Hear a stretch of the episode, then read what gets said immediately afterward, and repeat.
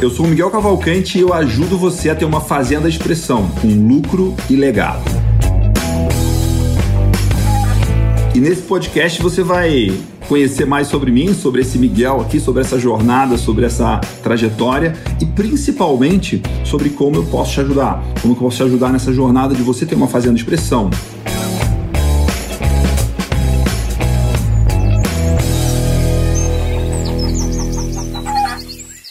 Olá, seja muito bem-vindo a mais um podcast do Agrotalento, em que a gente convida pessoas que a gente gosta, admira e respeita, para poder contar um pouco da sua história pessoal e profissional, dos seus aprendizados, compartilhar vivências, histórias, né, dicas sacadas aqui sobre gestão e estratégia de fazendas, né? A gente fala sobre a fazenda da expressão, fazenda que tem lucro e legado, a fazenda que você tem orgulho da fazenda, uma fazenda que é a expressão de quem você é na sua melhor forma. Hoje a gente tem um convidado super especial aqui, Julian Rios, aluno do Agrotalento, né, profissional do agro, produtor rural, faz um trabalho muito interessante aí, tem uma. é, em Mato Grosso do Sul. Julian, bom ter você com a gente. Obrigado por aceitar o nosso convite. É alegria estar com você aqui. Fala, Miguel, tudo bem? Cara, muito obrigado aí pelo convite. É sempre um prazer falar com você, sempre uma oportunidade de aprendizado. E estou animado para esse nosso bate-papo. Espero que seja muito produtivo. Maravilha, também estou super animado com o nosso papo aqui. Seguinte, para a gente começar, qual que é o corte de carne favorito do Julian e qual que é o método de preparo favorito desse corte? Miguel, você sabe que assim, eu sou descendente de paraguaio, né? O meu o uhum. pai do meu avô é, paterno, ele era nascido de Bidiaú, próximo a Pedro Juan Cabaleiro, ali divisa com Ponta Porã. Então a gente tem essa descendência paraguaia que consome muita carne, né? Meu consumo de carne é, é bem alto. E carne e mandioca, porque a verdura do paraguaio é mandioca, né? E... Muito bom. Eu, eu me, me, dou bem nesse esquema aí, viu? então é, eu, eu, gosto bastante de todos os tipos de carne, mas o meu preferido mesmo é uma picanhazinha. Eu adoro uma picanha, apesar de não ser fácil achar para comprar de padrão, né, Miguel? Mas aquela picanha, principalmente se for de uma novelinha ali de 18 meses, meio sangue, Nelore, Angus, é produzida a pasto, lá da marca Peixe, então, nossa, aí é, é como se fosse um terroir, né?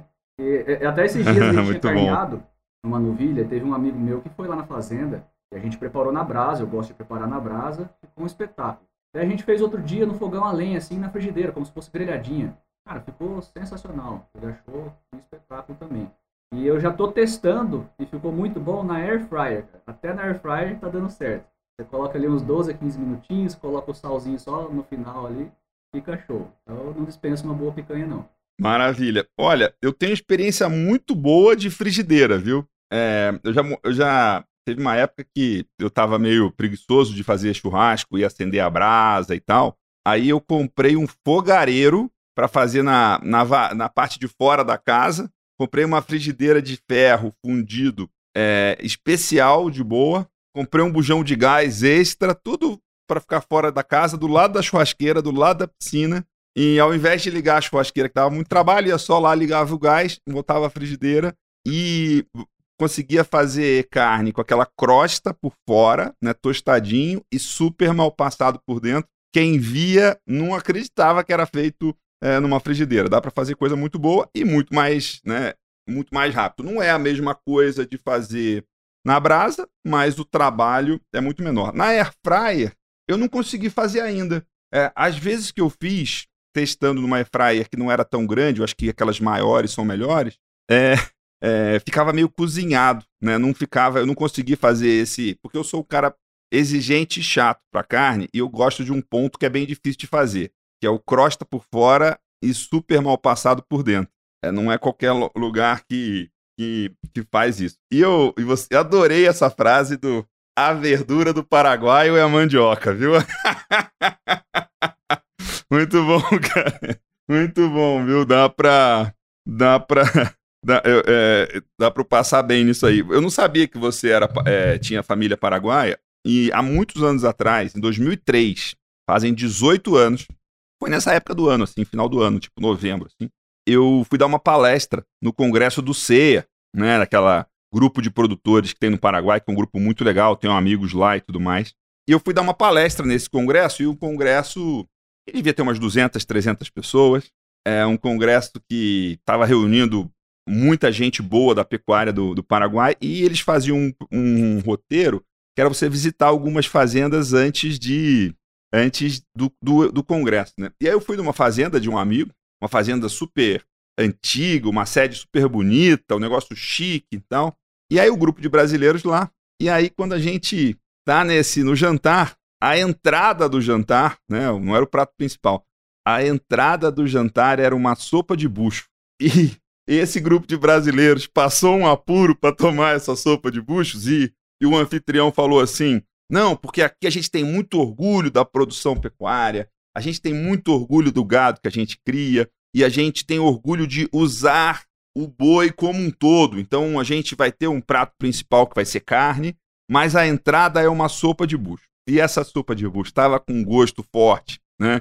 Era muito diferente das dobradinhas que eu já tinha comido e gosto. Né? Tinha um gosto Aquele muito, gosto muito de forte. capim. Então tinha uns que tinha uns que botavam farinha, tinha outros que botavam pimenta. Cada um dava seu jeito para comer o mais rápido possível esse essa sopa de bucho e foi um apuro, mas aí você é uma história boa, né? 18 anos depois, você tá lembrando disso. O prato principal foi um bife à milanesa, um baita de um bifão que estava muito, muito bom, mas teve essa essa empreita aí do início, que foi essa, essa sopa de bucho. Mas é bom demais se lembrar isso. E uma coisa, é, tô lembrando aqui, gente fez uma viagem do Agrotalento para Buenos Aires, né, em 2016, já fazem cinco anos, e você foi com a gente, e você é um cara apreciador de vinhos e tudo mais. E foi naquela viagem, não sei se você lembra de uma loja de vinhos que a gente foi, acho que era perto de um supermercado e tal. Foi naquela viagem que eu aprendi a gostar de garrafa Magnum, né? é, de garrafa de um litro e meio de vinho, é, que é um, para mim, é o melhor presente que você pode dar de vinho, porque a maioria das pessoas é, não tem costume de ter garrafa Magnum, né? Então, é, vai ser uma garrafa marcante e uma garrafa Magnum só dá para consumir se for uma festa, né? Não é uma coisa, ah, eu vou tomar sozinho e tal. Se bem que um francês uma vez me disse que uma garrafa Magnum era o tamanho de garrafa ideal para dois é, dois cavalheiros, né? Era the perfect size for two gentlemen, né? Tipo, era o tamanho perfeito para dois cavaleiros, mas é, tem isso, então tem, tem esse. Se você quiser dar uma, uma dica de vinho para comer com essa picanha na brasa, 18 meses, meio sangue Nelore Angus da marca Peixe, é, qual que é o vinho que pois você é, recomendaria? Eu ia te falar isso agora, porque eu lembro muito bem dessa nossa viagem lá, inclusive foi a primeira experiência que eu tive participando de um mastermind, foi uma viagem incrível, e mais incrível ainda porque também a gente conheceu vários restaurantes de carne de qualidade lá em Buenos Aires, cada dia indo num restaurante, um melhor do que o outro. E conhecemos essa loja que vendia vinhos. Até hoje, Miguel, tenho contato com aquele vendedor que nos atendeu, era o Juan. É mesmo? eu falo com ele. Que incrível, cara. Porque eu me lembro que eu sempre fui muito fã dos, dos vinhos da Catena Zapata. Então já recomendaria de cara algum Malbec Catena Zapata, um, um DV Catena ou um próprio Angélica Zapata, que para mim é um dos meus preferidos. E naquela ocasião eu falei para o Juan, falei, Juan, eu adoro demais os vinhos da Catena Zapata. São vinhos relativamente mais caros, no Brasil é, é bem inviável comprar. E o que, que você me sugere de vinhos nesse nível? Eu me lembro que ele me recomendou um vinho da família Sotano, não me lembro agora exatamente o nome do vinho, mas era um vinho com preço mais acessível, com uma, uma qualidade tão boa quanto os vinhos da, da Catena Zapata. Era a família Sotano, se eu não me engano, algo desse, desse tipo. Mas era um vinho muito bom. Mas para acompanhar aí sem erro uma picanhazinha desse tipo aí, um DVKT no Malbec, uma Angélica Zapata no Malbec, vai muito bem. Muito bom. É, o bom é que eu ganhei de, de aniversário exatamente esses dois vinhos que você recomendou aqui. Será degustado em breve aí. Bom demais. Bom, já falamos de carne, já falamos de vinho. Vamos falar de trabalho aqui, né? É, um, uma das coisas marcantes é, de te conhecer é o trabalho e o jeito é, bacana que você conduz de trabalhar com seu pai, né? Então, para a gente começar aqui, o que você daria de três principais conselhos para quem trabalha com o pai? Foram conselhos que aprendemos na, na dor, né, Miguel? Não foi, assim, muito fácil de obter esse aprendizado. Eu acredito que, diante de tudo que a gente passou, e hoje a gente consegue olhar para trás e ver o quanto a gente amadureceu, o quanto a gente aprendeu, eu acredito que teve algumas, algumas coisas que fizeram mais sentido para a gente. Então, nesse trabalho com meu pai, acho que uma das coisas que fez mais sentido foi a, a definição dos papéis de cada um dentro da nossa propriedade. Porque no começo era. Meu pai tinha autonomia, ele fazia as coisas do jeito dele, e quando eu cheguei na fazenda, eu tentei tocar do meu jeito, porque eu era o técnico, tinha um conhecimento técnico, mas a gente não tinha os papéis muito bem definidos. E aquilo ficava um cobrando o outro sem ser a competência do outro. Quando a gente começou a ter um diálogo mais maduro, porque no começo a gente desentendia muito facilmente, essa definição dos papéis foi fundamental para que a gente voltasse essa harmonia no nosso trabalho. Eu sempre tive dificuldade de ouvir o meu pai também. Meu pai considerava as ideias assim meio ultrapassadas, falava, poxa, meu pai é o conhecimento empírico, ele não tem formação técnica nem nada. As coisas que ele fez aí não deu certo, eu enxergava dessa forma. Então era para mim era uma dificuldade muito grande de ouvir o meu pai. Eu aprendi a ouvir, dar essa atenção, que demonstrava respeito. Isso foi foi assim, foram medidas que a gente foi adotando ao longo do nosso da nossa convivência, trabalhando junto na fazenda, que começaram a trazer essa essa harmonia no nosso trabalho, porque no início era era bem mais complicado quando eu tentei assumir a fazenda, quando eu fui para a fazenda e me deparei com meu pai. Então, esse ouvir com atenção foi muito importante, definir as funções de cada um, eu acho que foi fundamental e eu gosto muito do, do planejar por escrito, isso eu uso até hoje, eu sempre usei. Esse planejamento eu usava para toda e qualquer toda e qualquer conversa com meu pai. Eu uso até hoje, Miguel, de verdade. Se a gente tem alguma conversa relevante, se a gente tem uma negociação, eu sento uma semana antes, dois, três dias antes, vou fazendo uma revisão, vou organizando as ideias e isso faz com que a gente tenha uma conversa mais madura, com menos emoção, mais racionalidade. Eu acho que essa é, racionalidade no momento de uma conversa importante, ela é fundamental. Muito, muito legal isso. Quando você fala aprender a ouvir com atenção, como que foi esse processo de... O que, que você fez para conseguir ouvir mais intencionalmente, ouvir com mais cuidado, escutar o que não está sendo dito? Como é que como é que é esse processo aí? Eu tive que realmente parar, olhar nos olhos do meu pai e ouvir cada palavra que ele estava dizendo. Sabe o que, que acontecia na prática, de verdade? Quando eu tô aqui no meu escritório, quando meu pai sentava aqui na minha frente pra gente conversar, cara, eu tava aqui mexendo no celular, eu tava fazendo alguma coisa no computador, eu tava desatento, eu não estava presente para as coisas que meu pai estava falando. E aquilo, de uma certa forma, mostrava o meu desrespeito pelo meu pai. E quando eu percebi que essa atenção que eu dava a ele demonstrava o meu respeito, demonstrava essa minha vontade de mudar para a gente ter uma relação melhor dentro do nosso negócio, ele começou a entender que, poxa, tá, tá sendo produtivo, tá sendo uma coisa eficaz. Então era, era justamente assim, ó, chegar aqui no escritório, é, não prestar atenção, me desligar das outras coisas e focar naquilo que meu pai estava falando e tentar de verdade entender o porquê que ele estava falando aquilo, o porquê que ele acreditava naquilo. Às vezes ele vinha com alguma ideia de um, um, uma parte técnica lá, um serviço de reforma, um serviço de manejo. Eu conseguia entender que ele trazia muito daquela experiência dele vivida lá atrás e era o que tinha dado certo, era o que ele acreditava. Quando eu não estava presente para isso, eu falava, poxa, essa ideia é totalmente ultrapassada. Quando eu comecei a ficar mais presente para isso, eu consegui entender que era o jeito que ele tinha passado a vida dele inteira, era o jeito que ele tinha tocado a fazenda até então, e não tinha como ele mudar aquilo de repente, simplesmente por eu chegar e falar, pai, agora não funciona mais assim. Então, essa, essa presença para as coisas que meu pai falava, mesmo eu não concordando, começou a fazer com que eu entendesse um pouco mais dessa, dessa vivência, dessa experiência, do modo de pensar do meu pai. Isso foi fundamental para si, esse nosso entendimento. Essa presença no que meu pai estava falando.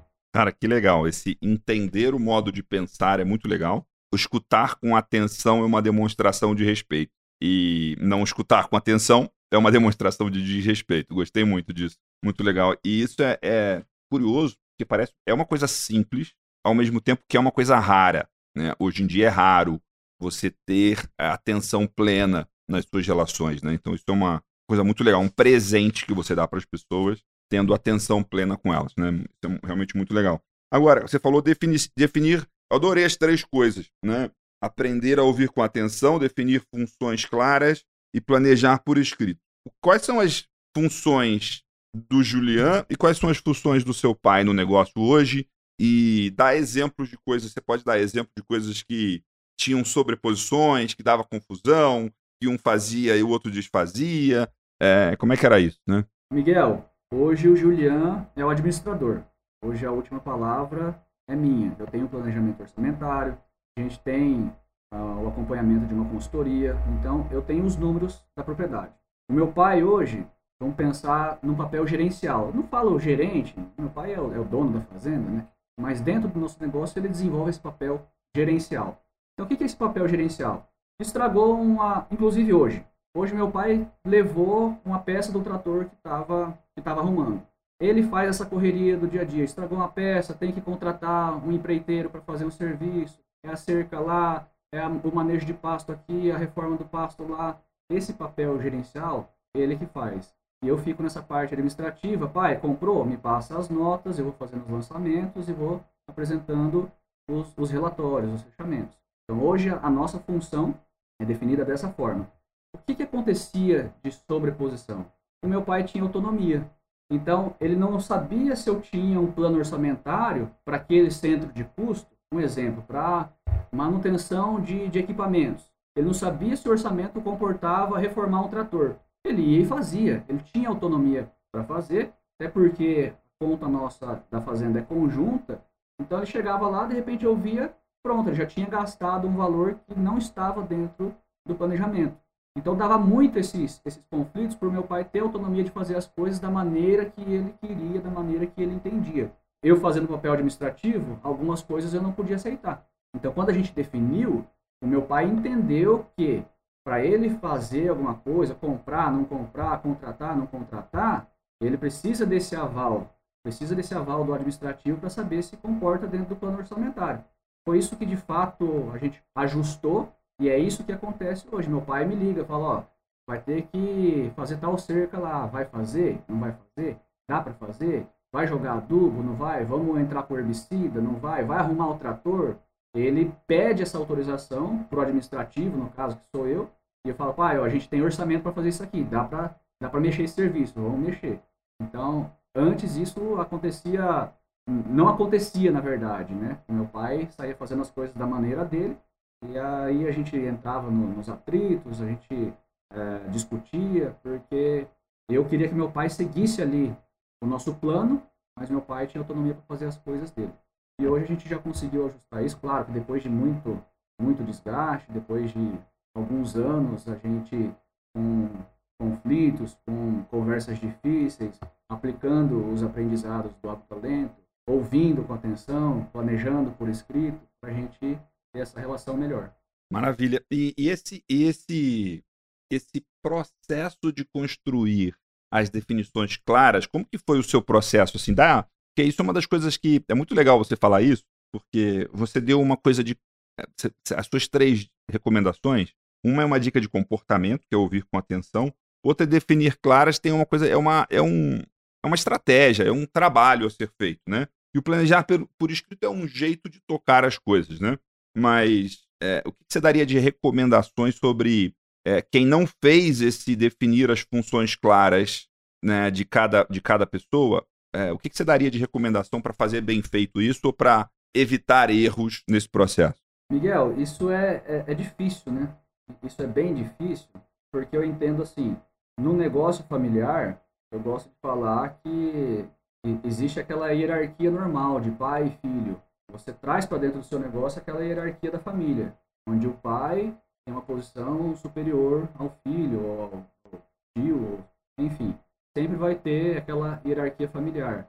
No negócio, nem sempre é assim. E o difícil que eu estou dizendo é porque as pessoas têm essa, essa dificuldade de, de entender que não é porque ela é pai, é mãe, é tio, é avô, ela tem que ser a última palavra dentro do negócio. Se for dessa forma, não tem problema nenhum, desde que funcione. Mas o que a gente vê é que a maioria das vezes pelo menos boa parte das vezes, não funciona. No nosso caso foi assim.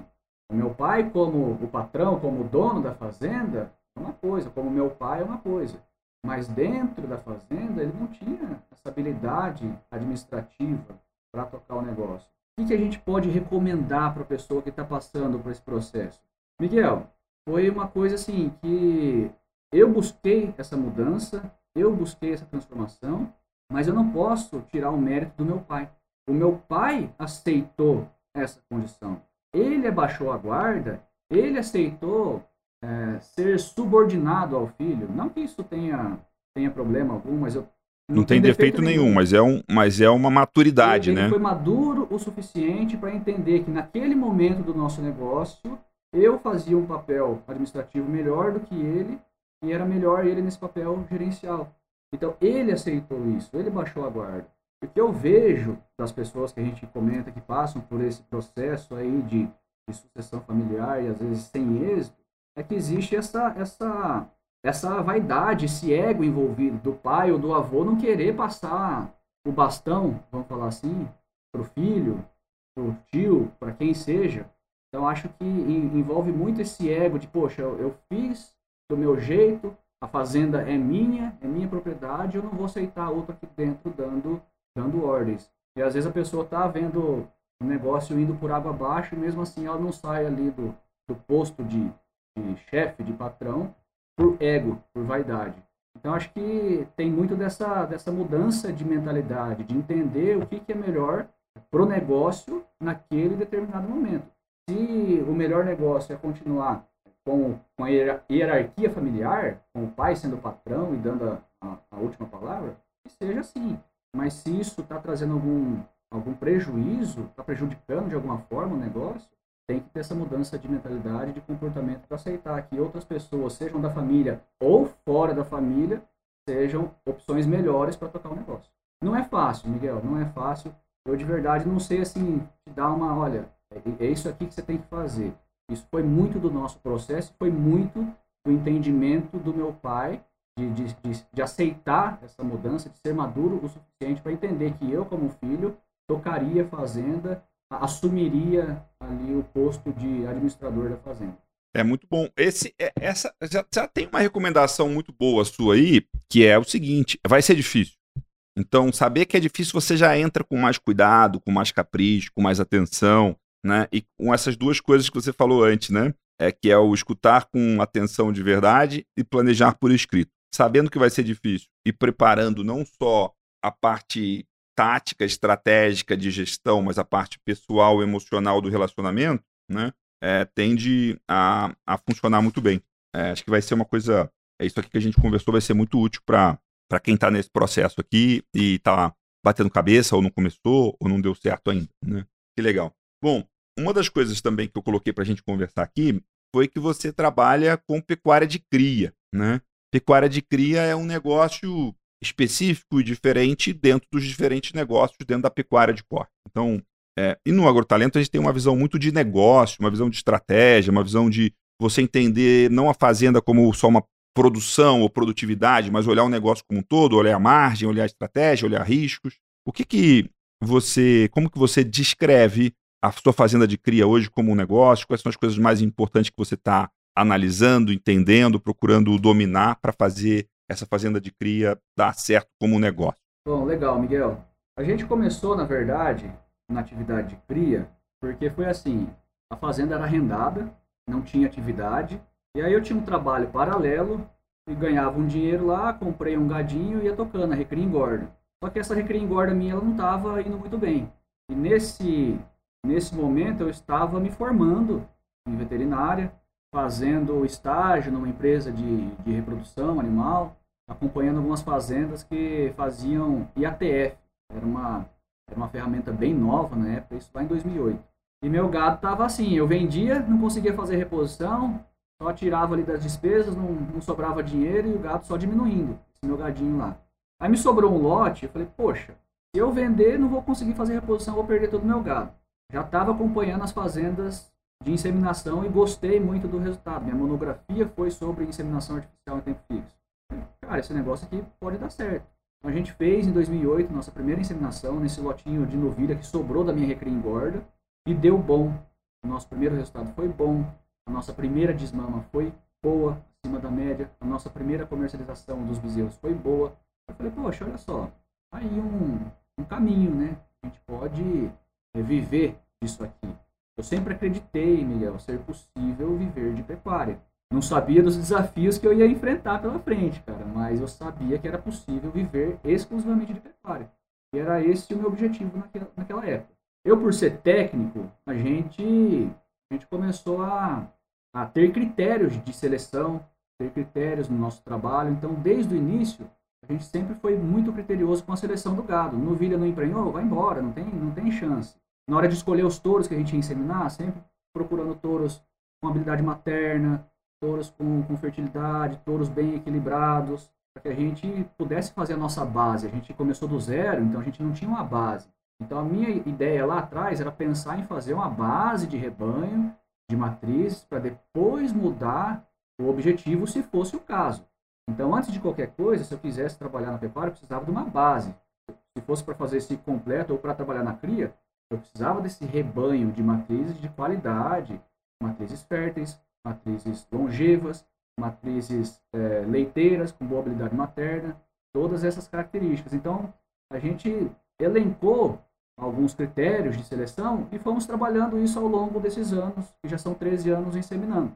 E eu, por ser técnico, eu sempre fui muito produtivo, Miguel. Então, eu via que os bezerros de inseminação desmamavam mais pesado, eu aprendi o creep feed na, na faculdade, implementei isso na fazenda. Então, a nossa fazenda, ela era uma fazenda muito produtiva desmamava bezerro muito bom, taxa de prenhez, todos os indicadores produtivos excelentes. E quando eu comecei a amadurecer, já participando mais da gestão ativamente, eu comecei a ver que a gente produzia muito, porém a nossa fazenda não dava retorno financeiro. Isso me incomodava, porque eu falei, poxa, se é um negócio que eu quero viver disso aqui, tem que me dar dinheiro. E eu conversava com um, com o outro, falava, poxa, mas a, a, aquela pessoa ali, aquele produtor, ele vive de fazenda, como que eu não consigo viver disso aqui? Até então eu tinha um trabalho paralelo que custeava as, as, minhas despesas. A fazenda tinha uma parte arrendada, que era a renda do meu pai e da minha mãe. E eu tinha ali, tocava essa parte da pecuária, mas não, não tinha lucro dessa parte da pecuária. Então eu tinha que pegar dinheiro de fora, do meu trabalho de fora, para colocar dentro da fazenda. Eu falei, poxa, tá errado isso aqui. A pecuária tem que, tem que dar dinheiro, independente se ela é cria, independente se ela se completa ou recria engorda.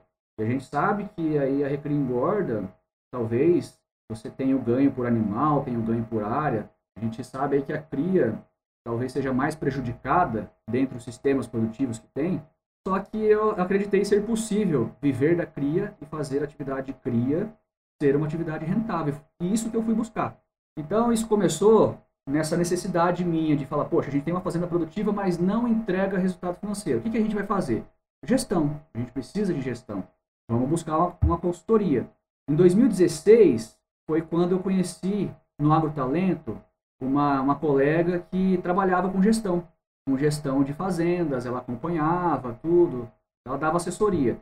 E eu expliquei para ela a minha necessidade. Eu já tinha planilhado algumas coisas, já conhecia ali os grandes números da fazenda, mas não tinha o pingo no i, sabe? Eu não conseguia tomar decisão baseada no número. Eu queria evoluir, melhorar essa nossa gestão. Eu expliquei para ela, ela foi muito solícita, Miguel. Ela ajudou a gente nesse primeiro ano ali em 2016 para 2017. A gente passou implementando essa coleta de dados para a gente conseguir fazer um diagnóstico da nossa fazenda. Então a gente foi pegando o ritmo, essa rotina de, de coleta, de, de mensuração, de pesagem, a gente foi implementando isso dentro da fazenda. E no primeiro ano a gente conheceu, através dos números, aquilo que a gente já sabia. Que a fazenda realmente estava produzindo muito, mas tinha um gasto absurdo. Era um gasto assim, muito alto. E a gente começou então a olhar para esses números. Quais são os números que chamam a atenção aqui da fazenda? E tinha algum, alguns números que realmente chamavam atenção. Por exemplo, nutrição. O nosso orçamento nutricional ele era muito maior do que a média das fazendas analisada por essa consultoria. Então, quando a gente começou a observar isso, a gente falou: é aqui que a gente tem que atuar. Não adianta você atuar é lá na, naquela porquinha, naquela ruela, naquela barra de roscão, não é ali que vai dar o efeito. Nessa consultoria a gente trabalha com perfil ABC. Perfil A e B representa 80% do nosso custo. Quando você olha o perfil A e B, é ali que você tem que atuar. Que são os gastos com mão de obra, é, imposto, sanitário, reprodução, administrativo, nutrição, manutenção de, de, de implementos. Então, são esses, esses centros de custos que a gente, que a gente olhava para atuar. E dentre esses centros de custo, a gente olhava para nutrição e estava muito alto. E nessa época, a gente fazia o creep feeding, a gente fazia a precoce, o desafio de novilhas precoce. E o nosso orçamento só para essas duas categorias, para os bezerros no creep feeding e para as novilhas desafios de precocidade, representava 40% do nosso orçamento nutricional. 40% era muito pesado, só para essas duas categorias. E olha só, Miguel, eu não discuto aqui a viabilidade das ferramentas. Eu sou fã do creep feeding, sei que funciona. No nosso caso, funcionava muito bem. Eu acredito demais no desafio da precocidade, você eliminar uma categoria dentro da fazenda, e acho que isso é o futuro da pecuária de corte. Mas no nosso momento, na nossa realidade, não estava não tava dando certo. Estava sendo um desembolso muito alto e aquilo estava comendo a nossa rentabilidade. Quando a gente olhou para aquilo e atuou ali, então a gente não fez o creep feeding e não fez o desafio de precocidade, a fazenda saiu de R$ 1,60 para R$ 500 de lucro líquido por hectare. Só nessa estratégia de não desembolsar com creep feeding para os bezerros e com as, as novilhas de desafio de precocidade. O que, a gente fez? A gente não simplesmente deixou de, de investir, a gente direcionou esse orçamento, 40% aí, para outros centros de custo, para melhoria de infraestrutura, para uma melhor nutrição das matrizes em, em estação de monta. A gente distribuiu para outros centros de custo e isso teve um retorno mais imediato para a gente. A gente manteve essa mesma estratégia de não fazer o, o creep feeding para os bezerros e, a, e, não fazer as precoces, e a fazenda entregou 680 reais de lucro líquido hectare. E nós temos uma projeção de entregar na próxima safra ao redor de 800 reais de lucro líquido. Então você veja só, a gente está falando, poxa, o que, que, que, fez essa fazenda, a atividade de cria, é, ser rentável, ser produtiva? Eu acho que tem que andar ali, junto à produção, com a, com a rentabilidade. A gente era muito produtivo e não se atentava para o lucro. A gente gastava muito para produzir e estava esquecendo do lucro. Quando eu comecei a entender isso através da gestão, a gente deu um passo atrás, foi melhor dar um passo atrás. Por que dar um passo atrás? A gente perdeu em produtividade. A gente diminuiu o peso dos nossos bezerros da desmama. A gente não fez a precoce. Isso diminuiu a nossa produtividade. Porém, a gente diminuiu a produtividade e conseguiu equilibrar o nosso orçamento financeiro. Então, essa foi a estratégia que a gente tomou, decisão baseada em números através da nossa gestão, conseguiu tirar a nossa fazenda ali do uma fazenda muito produtiva, mas sem lucro, para uma fazenda talvez um pouco menos produtiva, mas que está entregando um resultado financeiro. Então foi preciso primeiro a gente arrumar essa base, sabe, Miguel? Não adiantava a gente querer, poxa, vamos produzir, vamos produzir bezerro. A gente chegou a desmamar bezerro de 300 quilos, vamos participar de um leilão lá do fazendeiro com bezerro de 340 quilos suplementado. Poxa, legal, lindo, troféu, tem aqui no escritório troféu, mas e o dinheiro, né? então a gente olhou para isso com mais atenção e menos amor. Eu sempre fui apaixonado. Eu amo bezerro, eu adoro atividade, eu gosto demais da cria, sou apaixonado, mas espera aí, cuidado para essa paixão não cegar você. E era o que estava acontecendo. Essa emoção de produzir esse bezerro, esse ego, essa vaidade, estava tirando essa racionalidade, a gente não estava tendo lucro na fazenda. Muito interessante isso, né? Esse ego de produzir esse bezerro que ganha troféu, né? É...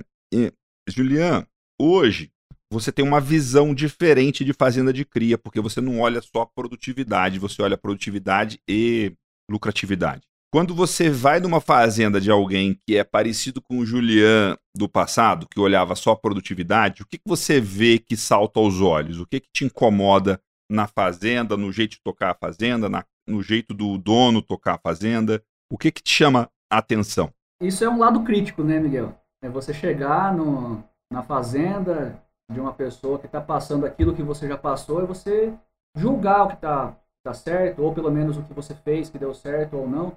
Então, esse é um lado crítico.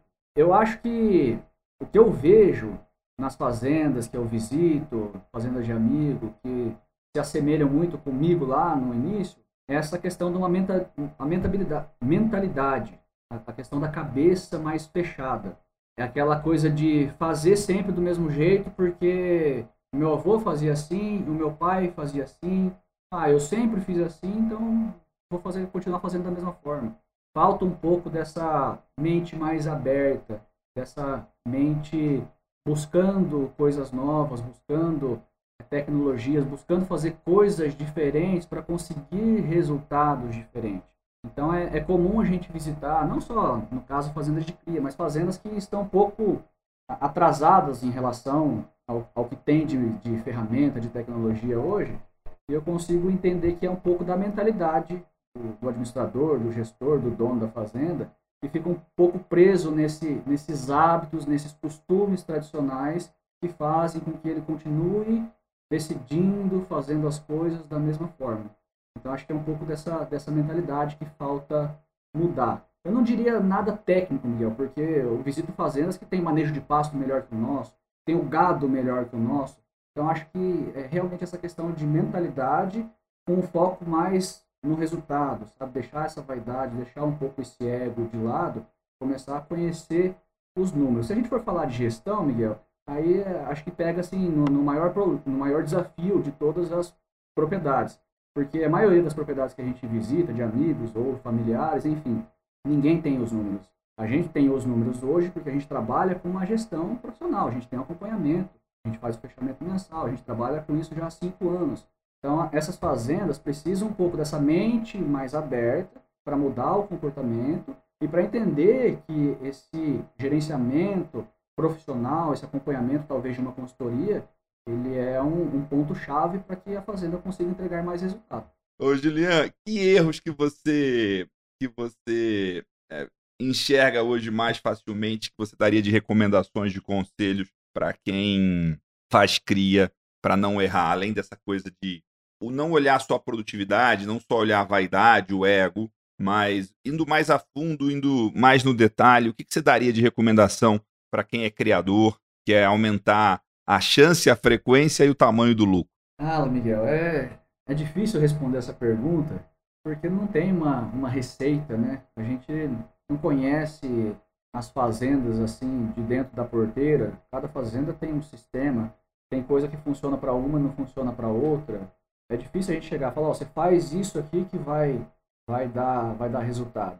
Se eu consigo entender da nossa da nossa atividade em si, é que esses critérios de seleção, mesmo sendo gado de corte que eu falei para você, colocaram a nossa fazenda num nível de excelência em produtividade. E a gente pode falar isso tranquilamente, Miguel, porque realmente os nossos indicadores produtivos, uma atividade de cria, são muito bons. Você pegar aquilo de bezerro desmamado vaca exposta, taxa de prenhez, taxa de desmame, peso de bezerro desmame, enfim, os nossos indicadores produtivos são muito bons. Então, atribuo isso a esse foco, esse objetivo que foi estabelecido lá atrás. Vamos trabalhar dessa forma, com critério de seleção, os animais eh, serão descartados, aquelas que não emprenharem, vamos escolher os touros de acordo com essas características que a gente preconiza, mas eu vejo muita evolução do nosso negócio a partir do momento que eu consegui enxergar através dos números. Porque através dos números eu deixei de fazer o CRIP, através dos números eu deixei de fazer desafio de precoce, através dos números a gente tomou essa decisão mais assertiva. Então acho que essa, essa gestão mais refinada é o que eu daria de conselho para quem está numa atividade de cria e quer evoluir. Falar, olha, eu estou trabalhando com uma atividade de cria. O que, que eu faço? Sua produção está legal? Não, não está legal. Então, vamos começar lá de trás. Você tem qual que é a sua base, que genética que você usa, qual que é o seu objetivo? Você está fazendo bezerro de cruzamento, bezerro Nelore, você está pensando numa fêmea que vai ser a sua reposição, você tem habilidade materna nessas fêmeas, você tem fertilidade inserida no seu gado, você tem o gene da precocidade dentro do seu rebanho, então vamos para esse lado técnico. Ah não, produtividade está ok, legal. E a parte é, financeira, administrativa, como anda? Você sabe o seu custo de produção do bezerro? Você sabe se dá para você pagar 20, 30, 40 reais numa dose de bezerro? Miguel, isso é bem legal. No começo, a gente escolhia os touros assim, não, não, não preocupava com o valor de, do, da, do, da dose de sêmen. Chegava lá, não gostei desse touro, é um touro da linhagem tal. Vamos lá, era 40, 50 reais a dose e a gente usava. Cara, 40, 50 reais a dose era 50% do nosso custo por vaca exposta. Então, poxa, se a gente diminuísse aí metade desse custo com dose, a gente tinha um, uma economia considerável no nosso custo reprodutivo. Como é que você toma essa decisão? através da gestão. A pessoa sem esse número, ela não pode tomar, não tem como ela tomar, ela vai tomar uma decisão baseada em achismo. Então, pensando assim, poxa, você vai dar um conselho para alguém, ó, Julian consultor hoje, vai chegar numa fazenda de cria e vai falar, poxa, como que a gente faz para evoluir? Eu vou avaliar essa produção, como é que está essa base do rebanho, quais são os critérios, porque, olha só, Miguel, é, é engraçado falar, mas tem fazendas que utilizam garrotes cabeceira de goiaba, sendo que existem programas de avaliação que te atestam, te garantem que aquele animal é um, é um reprodutor que vai multiplicar a genética, mas tem fazendas que ainda utilizam garrotes cabeceira de boiada como reprodutor, como touro. Você acha que uma fazenda dessa tem mais ou tem menos chance de alcançar uma produção melhor, de melhorar a sua produção? Tem fazendas ainda, Miguel, que tem muito esse, essa vaidade do animal. Poxa, essa vaca produziu um bezerro tão bom e ela falhou dessa vez, vamos deixar ela, vamos deixar ela mais um ano? Poxa, isso é uma seleção para infertilidade, cara. Parece bobeira, mas a gente nunca perdoou. É novilha, aquela vaca deu um bezerro bom.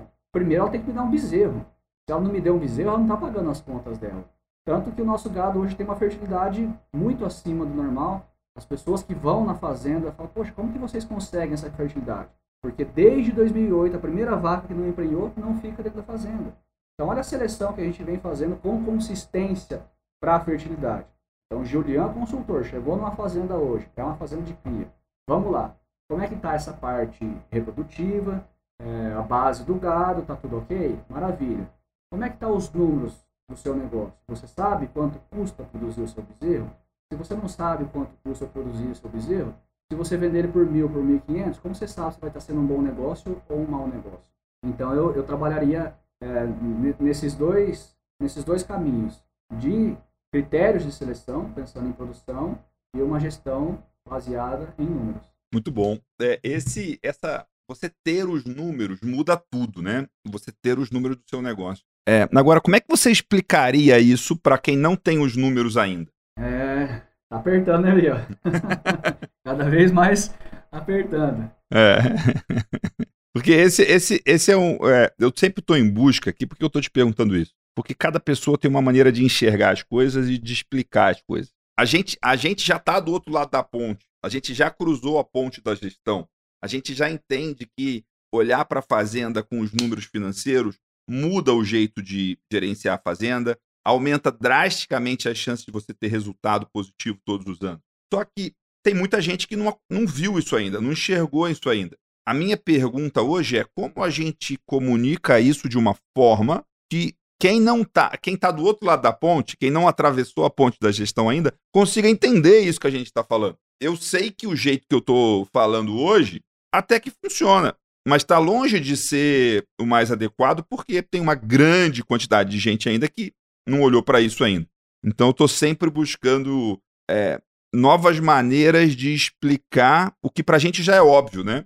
Mas que para muita, muita gente, mais de 90% das fazendas do Brasil, isso não é óbvio, porque isso não é a realidade. Miguel, isso tem, tem muito a ver com, com a cultura da pessoa, com o jeito que ela lidou com a fazenda a vida toda. Eu vejo muito a, a minha geração sendo mais mente aberta para isso, aceitando mais essas mudanças, essas transformações, principalmente quando a gente fala de gestão.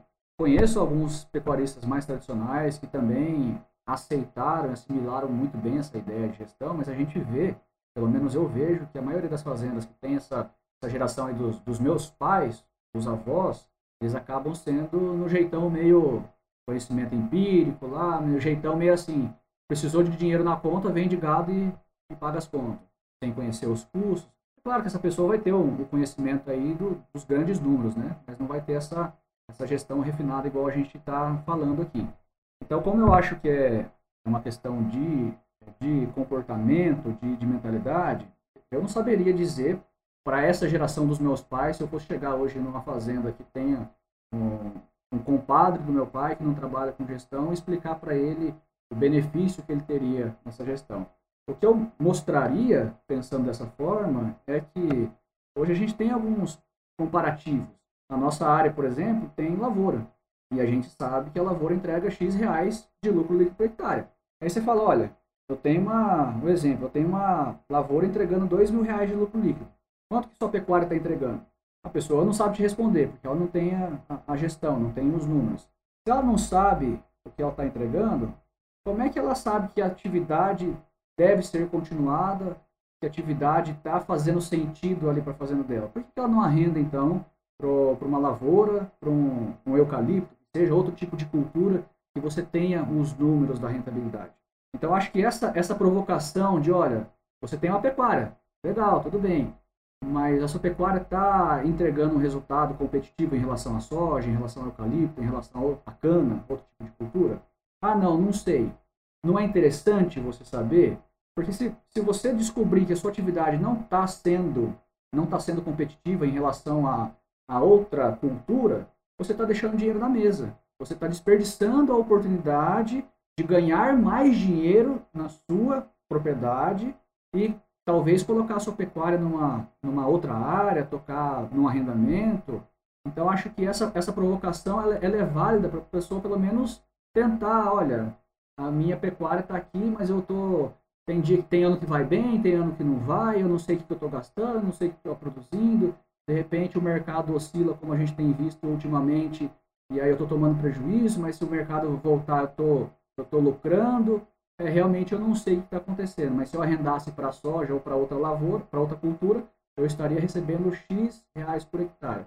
Eu acho que essa comparação acho que seria um primeiro passo para a pessoa entender que a atividade dela é uma pecuária, ela tem amor naquilo, vem de família, vem de geração, mas será que está sendo lucrativa? Será que ela não está desperdiçando uma oportunidade de ganhar mais dinheiro porque não conhece os números? Tá Muito bom isso. Né? É, o Julian, você.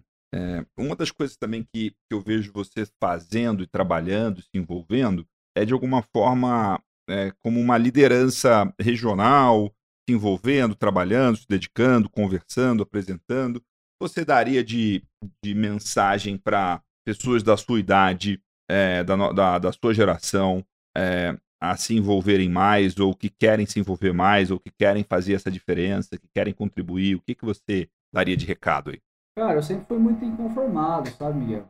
Eu não sou aquela pessoa que aceita a verdade absoluta. Eu gosto de ver as outras, as outras verdades, ouvir as outras versões.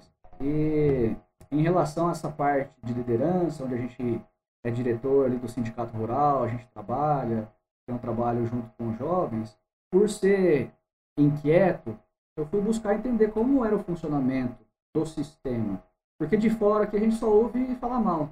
Desde pequeno, sempre ouvia meu pai, ah, sistema sindical, não sei o quê, é só, só toma dinheiro da gente, e a gente só ouve coisa ruim. Eu falei, Poxa, mas não pode ser verdade.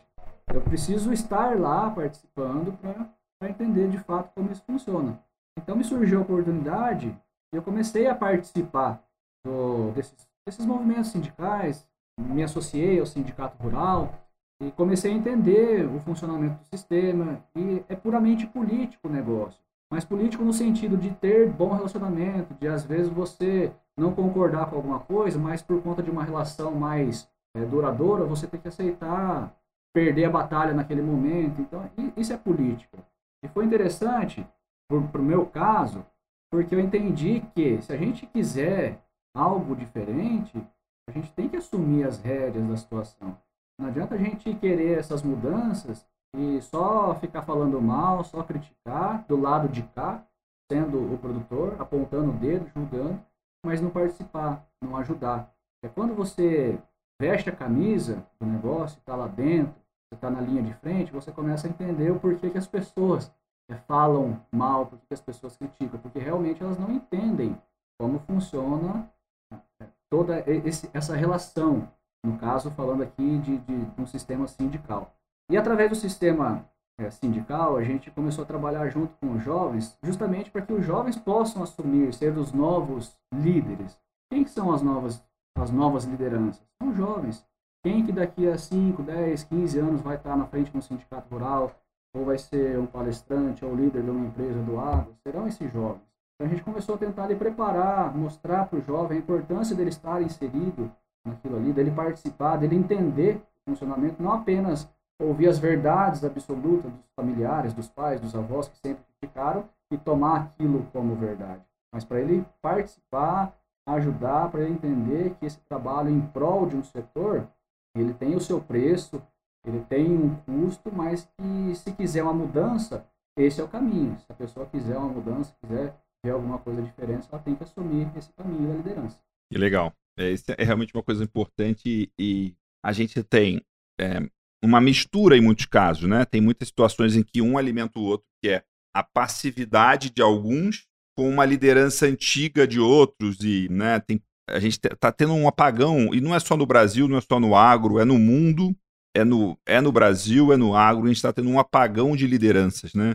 De pessoas que se dedicam, de pessoas que acreditam, de pessoas que têm uma visão de futuro audaciosa e essa visão de futuro ela é comunicada através da fala, da comunicação e através dos, dos exemplos, né? Isso, né? Então essa é realmente uma coisa muito muito interessante. Ô Julian, é, eu gostaria que você é, compartilhasse, ensinasse aqui algum aprendizado que você teve no agrotalento, que você usou e que você aplicou e que você quer ensinar para alguém aqui que está ouvindo a gente, para essas pessoas aplicarem no seu dia a dia, na sua vida, no seu trabalho. Poxa vida, tem tantos, né? Tem tantos aprendizados que, que andam comigo até hoje, que eu apliquei, vi resultado e continuo aplicando, que me vem em mente assim mais facilmente, e é o que eu realmente utilizo muito, eu já citei, é o planejamento. Até eu, eu, eu deixo isso como um desafio para as pessoas. Experimentem fazer planejar por escrito. Isso para mim funciona muito bem, pode ser que para as outras pessoas não vá funcionar, mas, Miguel, a gente já fez cada, cada negociação muito interessante para o nosso lado por conta de planejamentos bem feitos, por conta de escrever, de organizar as ideias, por conta de não fazer as concessões unilaterais que a gente aprendeu no modo de negociação do talento, as entrevistas que volta e meia surgem como oportunidade para a gente gravar, a gente faz o planejamento, as conversas difíceis que vai ter, planejamento para mim é talvez hoje é o que eu estou enxergando assim de mais mais presente de tudo que eu aprendi lá no talento. Mas poxa teve teve várias outras coisas é difícil a gente falar de, de uma só. Eu, eu, gosto muito do planejamento porque ele é muito presente comigo no, no meu dia a dia seja na fazenda às vezes eu tenho uma reunião lá com um funcionário ou vou dispensar alguém como já aconteceu eu vou contratar alguém eu tenho que cobrar alguma coisa Acontece muito comigo, Miguel, de de repente eu sou muito assim impulsivo, né? De repente eu chego na fazenda, vejo alguma coisa lá que eu não estou de acordo, ou que tinha combinado e não saiu como combinado, e aquilo já me dá um, um nervoso, já ferve meu sangue, e se fosse pelo calor do momento ali, eu já falaria alguma coisa que não ia agradar, já ofenderia a pessoa, e com certeza seria a pior maneira de abordar, de lidar com essa situação. Então, até mesmo na fazenda, quando eu preciso dessas situações, quando eu me deparo com a situação, eu paro, respiro, pego minha agenda, vou lá, começo a escrever. Coloco lá o tópico do assunto que tratar, olha, o fulano não fez isso. Tá começo a escrever como eu vou falar com ele, tom de voz que eu vou usar para falar, porque se for no calor da emoção, já vou chegar gritando, falando alto, ofendendo a pessoa. Então eu uso muito no dia a dia, seja na fazenda, a conversa lá com os seja em casa, até com a esposa, às vezes tem uma conversa que é um pouco mais delicada, antes de conversar o funciona muito.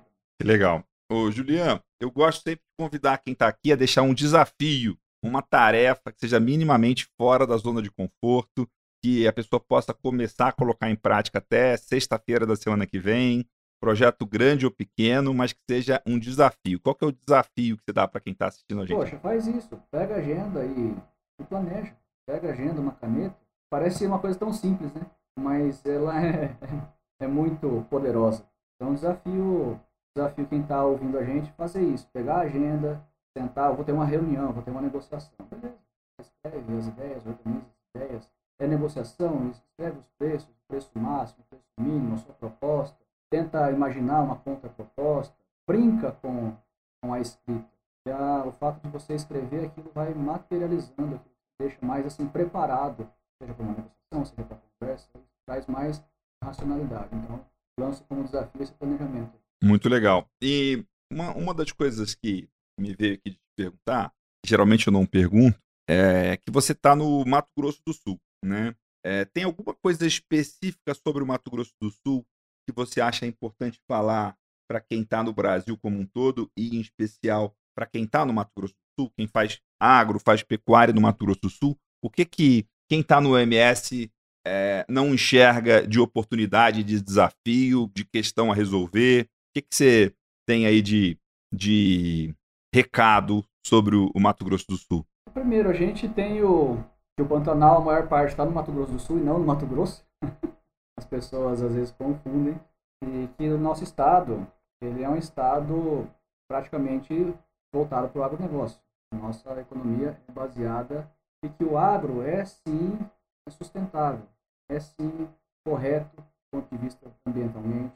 Existem muitos produtores que, apesar de vezes divulgados erroneamente pelas mídias, existem muitos produtores competentes, muitas pessoas responsáveis que estão ali no dia a dia, acordando cedo, trabalhando para produzir alimentos de qualidade, principalmente quando a gente fala de carne de qualidade, Mato Grosso do Sul, você sabe que é uma referência, Miguel, as melhores carnes que tem no Brasil.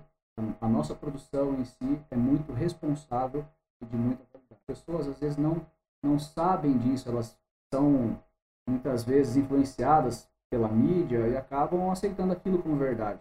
De que o produtor desmata, de que o produtor polui, o produtor não preserva, e muito pelo contrário. Por lei, nós somos obrigados aqui no Mato Grosso do Sul a manter 20% da nossa área de preservação. Então, toda fazenda que você pegar vai ter 20% da área preservada. A gente tem que preservar as minas, as APPs, e sempre produzindo com muita qualidade. Nos últimos anos, a gente tem diminuído a nossa área de pecuária e temos aumentado a nossa produção. Isso mostra que o Mato Grosso do Sul é um estado que tem sido eficiente. Nós temos outras culturas é, sendo competitivas com a pecuária, a gente vê cana, vê a soja, vê o eucalipto, e por isso a gente está perdendo espaço, a pecuária está perdendo espaço, e mesmo assim ela tem aumentado sua produtividade ao longo dos anos. Então isso mostra a eficiência e a competência do produtor que está à frente dessas fazendas. Muito bom, que legal, cara. Que demais isso. É, Julian, para a gente encerrar aqui, qual que é o recado que você dá, qual que é a mensagem que você dá para todo mundo que está ouvindo a gente aqui no nosso podcast Agrotalento? Olha, Miguel, eu, eu acho que assim, a, a, na nossa vida, ao longo da nossa vida, a gente tem que tomar muitas decisões, tem que fazer muitas escolhas. Eu acho que toda escolha tem seu preço. Lá atrás, eu assumi, eu, eu escolhi assumir a fazenda. Essa foi a minha escolha. Eu não sabia o preço que eu ia pagar. E o preço que eu paguei foi uma relação bem conflituosa com meu pai. Nossa relação afetiva foi prejudicada por muito tempo. Até depois eu, conheci o Lago Talento, conseguia voltar essa situação mais harmoniosa com ele. Hoje é fácil para a gente olhar lá para trás e ver como a gente aprendeu com tudo isso, como isso foi importante para o nosso amadurecimento. Mas lá atrás eu não consegui entender. E lá atrás foi um preço que eu tive que pagar. Esse preço de assumir a fazenda, de escolher, escolher tocar a fazenda, eu tive que pagar o preço da, da situação afetiva com meu pai desgastado. Então, acho que todas as escolhas, a gente tem que saber que elas vão ter um preço. Tem que saber mensurar se você está disposto a pagar por esse preço. Isso ajuda bem a gente na hora de tomar as decisões, na hora da gente fazer a nossa escolha. Mas toda escolha vai ter. Muito bom. Julian, que legal, muito bom ter você com a gente, cara. Obrigado por aceitar o convite de estar aqui, de falar de tantas coisas importantes e interessantes trabalhar com pai, pecuária de cria. É, é, a gente tem uma missão no Agrotalento de fazer com que produtores sejam mais empreendedores, tenham mais visão de negócio, tenham mais resultado, tenham a, a fazenda mais na mão e com isso consigam, consigam ter negócios mais rentáveis, negócios que causam mais impacto. A gente acredita muito que o produtor pode, merece e deve ter um espaço, uma posição mais protagonista no, na cadeia como um todo de produção de alimentos. E o primeiro passo essencial para isso acontecer é ter essa capacidade de empreender e de entender do negócio e de se preparar para os desafios. Muito bom ter você com a gente aqui. Muito obrigado por aceitar o convite. Uma alegria estar com a gente aqui no podcast Agrotalento. Diz qual que é o seu Instagram aí da Fazenda, o seu pessoal, porque eu quero convidar quem ouvir a gente até aqui a dar um print no Spotify, no iTunes, no YouTube, no que seja, e marcar a gente lá no Instagram. O meu é mcavalcante, i no final, e fala o seu Instagram aí, Juliano. Arroba marca, underline peixe, o Instagram lá da Fazenda, a gente compartilha nossos desafios, nossos resultados. E também agradeço a oportunidade, Miguel, pela, pelo convite aí, da gente estar esse papo. Sabe que é sempre muito, muito bacana conversar é sempre uma oportunidade de aprendizado. Pode contar com a gente. Maravilha. Juliana, muito obrigado, um abraço. Vamos que vamos. Tchau, tchau.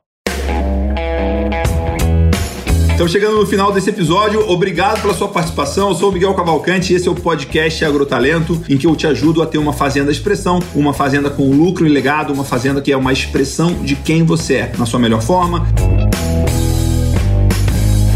Eu quero deixar um convite para você aqui. Você deve estar tá aí viajando da cidade para a fazenda, uma, da fazenda da sede para um, um retiro, ou voltando do retiro para a sede, escutando nosso podcast aqui. Eu quero que você siga a gente no Spotify, assine a gente no iTunes, deixa sua resenha lá no iTunes, marca cinco estrelas no iTunes lá para a gente saber que você gostou e também isso aí faz com que o, o iTunes e o Spotify divulgue a gente. E quero te convidar também a seguir, é, me seguir no Instagram, porque todos os dias a gente publica muito mais conteúdo no Instagram Instagram. Me segue lá no Instagram, mcavalcanti, com E no final, para você receber conteúdos em vídeo, em texto, em fotos, em carrossel, conteúdos sobre gestão estratégica de fazendas, sobre como você tem uma fazenda expressão que tem lucro e legado, uma fazenda que é a expressão de quem você é na sua melhor forma. E por último, quero te convidar aqui, faz um print aí do seu celular aí que você está escutando esse podcast e me marca no Instagram, faz um post, um story lá no Instagram me marcando, que eu vou adorar saber qual episódio você está assistindo, qual foi a sua maior sacada e eu adoro adoro saber que as pessoas estão, onde elas estão assistindo, como estão assistindo, o que estão achando. Então, vai lá, faz um print e me marca no Stories no Instagram para eu saber que você está acompanhando, participando, interagindo. Vai ser uma maravilha.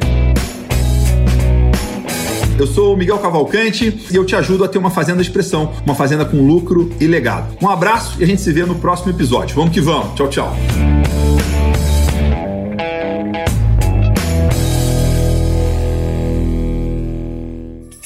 Uma produção, voz e conteúdo.